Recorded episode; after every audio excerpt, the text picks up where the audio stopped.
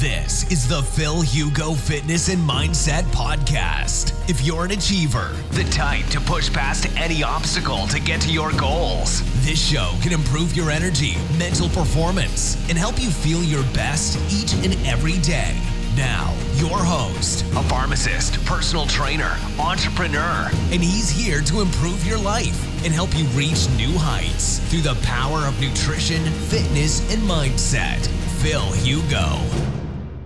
Las el MSM eh, para mí es muy, muy marketing, ¿vale? El MSM, para la gente que no lo sabe, es eh, metilsulfonato y es un suplemento que va a ayudar a la autofagia, a ayudar a procesos de, síntesis de antioxidantes en el hígado. No tiene directamente un impacto en las articulaciones. No soy muy partidario de, del MSM y muchas veces está formulado en suplementos, pero la evidencia científica es casi, casi nula. Sí que te recomendaría una crema tópica de CBD, esto sí para mí tiene sentido. Una crema que pases por las articulaciones ayuda bastante, bastante. Y tienes que comprar la crema más potente de todas, porque no te imaginas la cantidad de basura que hay en el mercado de CBD. Y junto a esto también hay antiinflamatorios muy potentes. La cúrcuma, que puedes encontrar en forma liposomal. Curmasol, por ejemplo, es una patente excelente. C3 curcumin, C3 curcumin y Curmasol son las dos patentes de cúrcuma que recomendaría. Solo hace falta, por ejemplo, ir a Amazon, poner este nombre de patente, te saldrá el suplemento, lo compras y ya está. Eh, tendrías que tomar entre 2.000 y 3.000 miligramos de curcumina al día. Son cápsulas oleosas eh, de color pardo junto a la crema tópica de CBD para las articulaciones tienes que cuidar la inflamación de tu intestino porque la artritis reumatoides, eh, la psoriasis, la dermatitis, todas estas eh, inflamaciones tópicas, dolor de articulación, está todo relacionado con interleucina proinflamatoria que muchas veces son generadas por inflamación a nivel del intestino. Cuando te pasa esto, yo muchas veces recomiendo, soy muy pesado con esto, pero test de intolerancias alimenticias.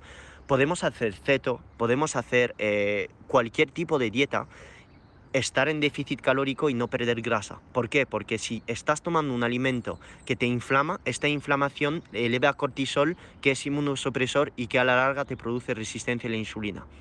¿Entiendes por dónde voy? Entonces, yo las articulaciones, la psoriasis, la dermatitis, primero veo si el intestino está todo. Entonces siempre recomendaría en este tipo de, contexto detectar si hay un alimento que te está inflamando, porque puede ser. Te doy un ejemplo. Yo toda mi vida he comido espárragos, eh, antes comía espinacas crudas, siempre me estaba quejando un poco de dolor intestinal y todo. Digo, pero ¿cómo puede ser? ¿Cómo puede ser que tenga dolor a comer este tipo de, de alimentos? Si son verduras. Pues evidentemente me he dado cuenta de que todas las verduras ricas en azúcares tipo FODMAPs, que son tipo de azúcar que fermentan drásticamente en la flora intestinal, pues no los digería bien. Eh, los, la alcachofa igual, la cebolla igual, el ajo igual, las manzanas igual. Todo este tipo de alimentos son muy muy ricos en FODMAPs, lo tienes en el curso, en cetoadaptación avanzado. ¿Qué es lo que he hecho? Retirar estos alimentos. Los retiro. ¿Para qué voy a tomar alimentos que me están dañando? Entonces los retiro y veo que voy mejor después. Vas a decir, hostia, qué pena, ¿no? Con lo bueno que son los espárragos, etc, etc. Te hablo de mi contexto, a mí, a lo mejor que no es tu caso. Lo retiro y poco a poco, ya cuando voy mejor, lo reintroduzco poco a poco. En vez de tomar 300 gramos de espárrago, tomo la mitad de uno. La mitad de uno. Y poco a poco lo voy reintroduciendo. Uno entero, dos. No todos los alimentos son inflamatorios. Hay muchas personas que comen calabaza les sienta genial. Otras personas que comen calabaza se sienten horrible. Incluso si, se, si es ceto, vegano, gluten free, eh, sin lactosa, te puede generar inflamación. Con lo cual, sabiendo esto, pues voy a limitar drásticamente la ingesta de estos alimentos en mi dieta. Y esto es el primer objetivo en cualquier tipo de persona que tenga hipotiroidismo, Hashimoto, artritis, dermatitis, psoriasis, etc, etc, etc. Después del test puedes eliminar ya todos los alimentos que te crean inflamación. No sé tu problema dónde está en las articulaciones, evidentemente la, el grado de dolor en articulaciones, pero muchas veces, muchas veces cuando corrige el intestino, corriges las articulaciones, los dolores de cabeza, las migrañas, etcétera, etcétera. Y por eso soy tan pesado con los test de intolerancias alimenticias. Porque muchas veces al corregir el intestino, corriges la flora, corriges la inflamación a nivel intestinal y se corrige todo el resto. Y después, para la inflamación ya sabéis que el ayuno intermitente, la dieta cetogénica, exponerse al sol, hacer saunas y baños de agua de hielo es lo mejor que podéis hacer. Sinceramente, con estas tres cosas, intolerancia alimenticia, ayuno de ceto y la hormesis por sauna, baño de hielo, ¡boom! Solucionado. No hace falta medicamentos para solucionar este tipo de cosas. Es sanar el intestino. Yo iría más a suplementos como enzimas digestivas, como betaína, y hacer ayuno intermitente, porque es que es la mejor manera de disminuir la inflamación a nivel intestinal.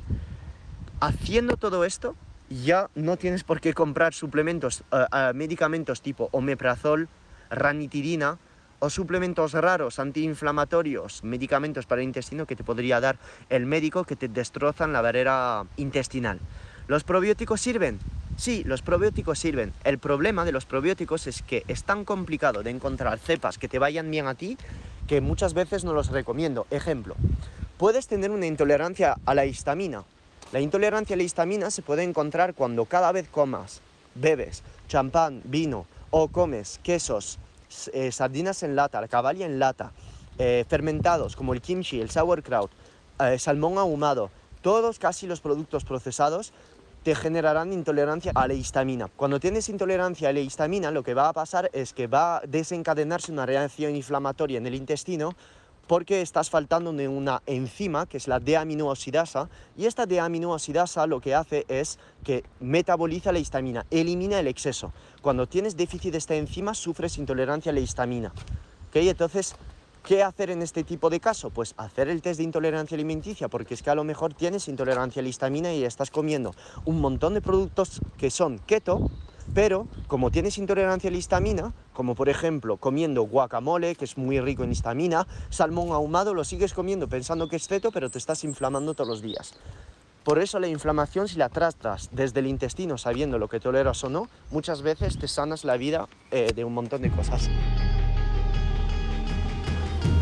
This has been another episode of the Phil Hugo Fitness and Mindset Podcast. If you enjoyed the episodes, leave an honest review in iTunes so other like minded individuals can conquer their goals too.